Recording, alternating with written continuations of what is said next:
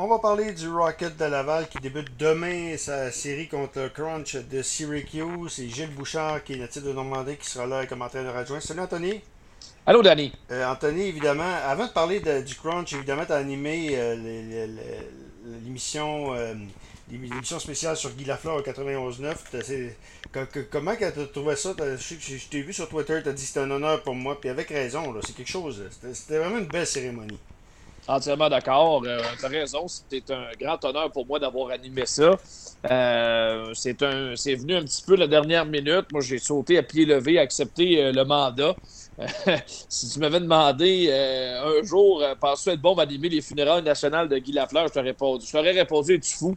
Mm. mais finalement, je me suis, me suis retrouvé là. Puis, écoute, j'en ai profité, j'ai pu savourer le moment. Puis, en toute humilité, rendre euh, de laisser toute la place aux gens qui ont témoigné puis euh, rendre, rendu hommage à, Guy Lafleur. Je pense qu'on a, on a fait du bon boulot en lien avec tout ça. Puis je pense que ça a été très, très apprécié par nos auditeurs. En tout cas, bien, bravo. Puis là, finalement, il faut passer à d'autres choses éventuellement. Anthony, demain, tu es en route pour, euh, pour Syracuse. C'est la, la match contre les Crunch Syracuse. Une équipe qui va super bien.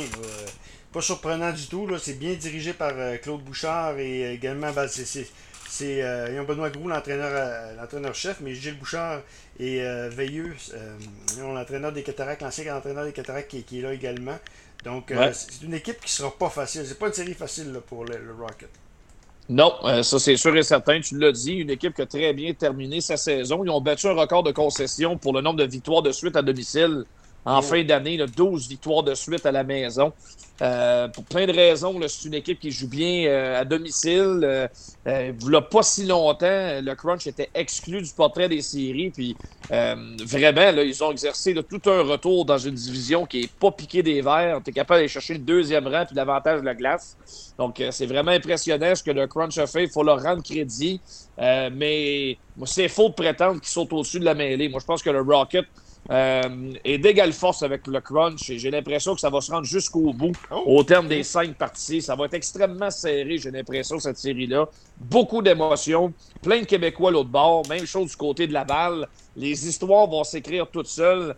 Euh, et sincèrement, j'aurais pris un 4 de 7 parce que ça ah va être vraiment, vraiment le fun. Gilles, euh, Gilles quel rôle? Ben, Il est entraîneur adjoint, mais c'est y a-tu quand même un gros rôle pareil? Est-ce, qu'on, est-ce que Benoît Groux lui, lui confie de grosses responsabilités? Ben, à, chaque fois que j'en parle, euh, que je parle à Benoît, euh, il me répond tout le temps euh, beaucoup de crédit revient à mes adjoints.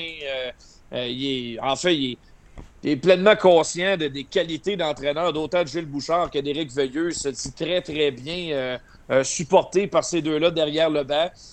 moi, le feeling que j'ai, c'est que Benoît, Benoît Gros en, est peut-être à ses derniers milles avec le crunch. Ah. J'ai l'impression que lui, il se cherche une autre opportunité, euh, peut-être euh, euh, le, poste d'entraîneur adjoint dans la Ligue nationale. Est-ce qu'il est prêt à prendre ce rôle-là? Je sais qu'il est très bien à Syracuse, mais à un moment donné, un entraîneur veut tout le temps tenter d'avancer. Là, ça fait six ans qu'il est à la barre de Syracuse.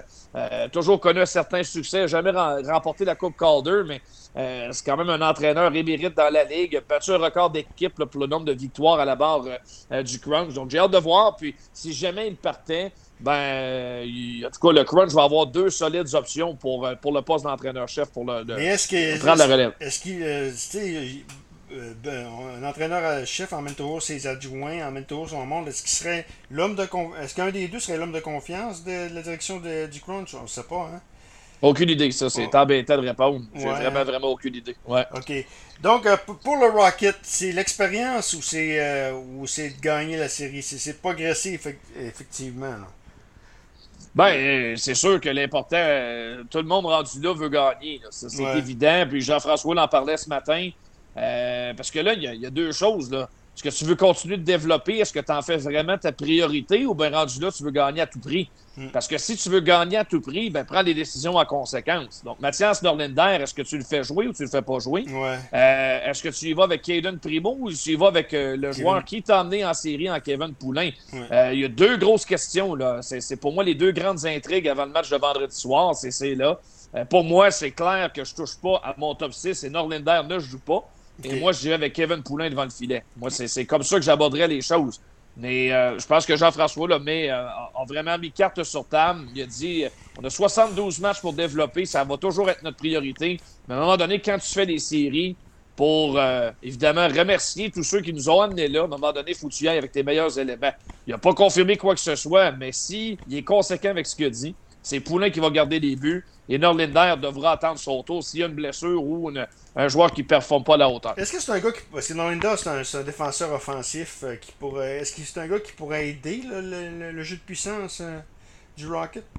Possiblement. Euh, présentement, c'est Xavier Wallet qui est à la tête du jeu de puissance numéro 1. Puis sur la deuxième unité, c'est Belpedio et Sami Nico qui évoluent.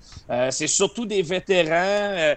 Bon, euh, il y a une question de développement là-dedans. Si on voit Norlinder comme un futur carrière, ben, c'est en plein genre de responsabilité que tu peux lui offrir. Moi, personnellement, rendu dans les séries, je veux dire, il y a des gars qui ont amené le club là, ils méritent de jouer. Moi, j'ai beaucoup de misère à sortir des gars de la formation quand ils ont conduit le club en série. Même s'il y a des jeunes qui arrivent euh, euh, en fin de saison, ça fait partie de la Ligue américaine, mais moi, je ferais très, très attention pour pas venir briser un petit peu la chimie, la symbiose au sein de l'équipe parce que ça, c'est la grande responsabilité de Jean-François Hull. Tu ne veux absolument pas euh, euh, casser les... choses parce qu'un 3-5, c'est vite terminé. Ah tu peux pas trébucher en partant, échapper deux premiers matchs puis te rendre compte que tu as fait une erreur en bien jeune. Mais, euh, mais l'idéal, c'est de faire les deux. Tu peux, parce que les Crowns, les Syracuse, c'est ça qu'ils ont, fait. Les Brendan Point, les Yannick Gourde. Palat, ça a tout joué à Syracuse, puis ça a gagné à Syracuse avant de monter à Tampa Bay. L'idéal, c'est d'avoir les deux. Ah, d'accord. T'as pas le même style d'équipe. T'as pas de, des jeunes là, qui peuvent progresser. À part Yellownen, là, n'y a pas grand chose là qui tu peux. Puis Pinard, Harvey Pinard qui est pas mauvais, c'est un joueur de quatrième ligne éventuellement, mais t'as pas, pas de gros gros prospect là, qui, qui est à Laval. Présentement, non. Mais tu sais, il y a deux choses là-dedans. Ouais. un gars qui a passé toute l'année comme Harvey Pinard, comme Eulonen, c'est sûr que ces gars-là vont jouer. Mais un gars à fin d'année qui n'a pas joué ou presque, c'est là où c'est plus embêtant. Euh, moi, je pense que l'an prochain, euh, Laval va être fort intéressant, surtout en défense, parce que là, tu as plein d'options. Norlinder va être là. En principe, Caden Gooley, moi, je pense qu'il va jouer des matchs. Même chose pour Justin Barron, Jordan Harris, Jenny Fairbrother qui va revenir de blessure. Puis également Arbor Jacky qui devrait être là lui aussi. Euh, ce sont tous des gauchers sauf Justin Barron. J'ai hâte de voir. Il va y avoir beaucoup de compétition à la ligne bleue. Puis moi, ben, à un moment donné, ça te prend des vétérans aussi. Alors, qu'est-ce qu'on va faire au niveau euh, de la défensive? Ce sera très, très jeune l'an prochain, j'ai l'impression. Ben, j'ai bien hâte de voir. Hey, euh, Anthony, ce matin, euh, ben, hier matin, Ken Hughes a, parlé au 91-9 et il a mentionné que juste Carey Price qui, a le potentiel d'un gardien de but numéro 1 à Montréal. Ça, c'est ça c'est une, ben, genre de flèche envers Kaden Primo.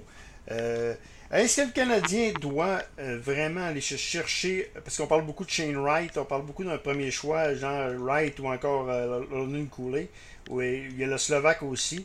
Euh, mais est-ce qu'en fin de première ronde, est-ce que le Canadien doit aller chercher un gardien de but? Parce que c'est pas fort. Dans 3-4 ans, tu projets dans 3-4 ans, c'est pas avec des Jack Dobbs puis des Kaden Primo que tu peux progresser. Euh, donc, est-ce qu'on peut se servir de, notre choix de fin de première ronde ou deuxième pour aller chercher peut-être le meilleur gardien de but disponible? Ah, peut-être. Euh, pour corriger un petit peu là, ce que tu viens de dire au sujet de Kent Hughes, en fait, la, citation de sa part, il a dit il n'y a pas un gars présentement qui nous a prouvé qu'il était capable d'être un numéro un à long terme. Euh, c'est ça qu'il a dit. je pense que c'est vrai que c'est inquiétant pour l'an prochain de dire si Price n'est pas là, qui va garder les buts? On est d'accord là-dessus. Mm. moi, je pense que que Caden Primo n'a pas complété son développement encore, mais d'arriver là, euh, à un moment où on se demandait si ce sera Kevin Poulin qui va garder les buts en série, ben, il y, a un petit, bémol qui est là, c'est clair, en ce qui le concerne.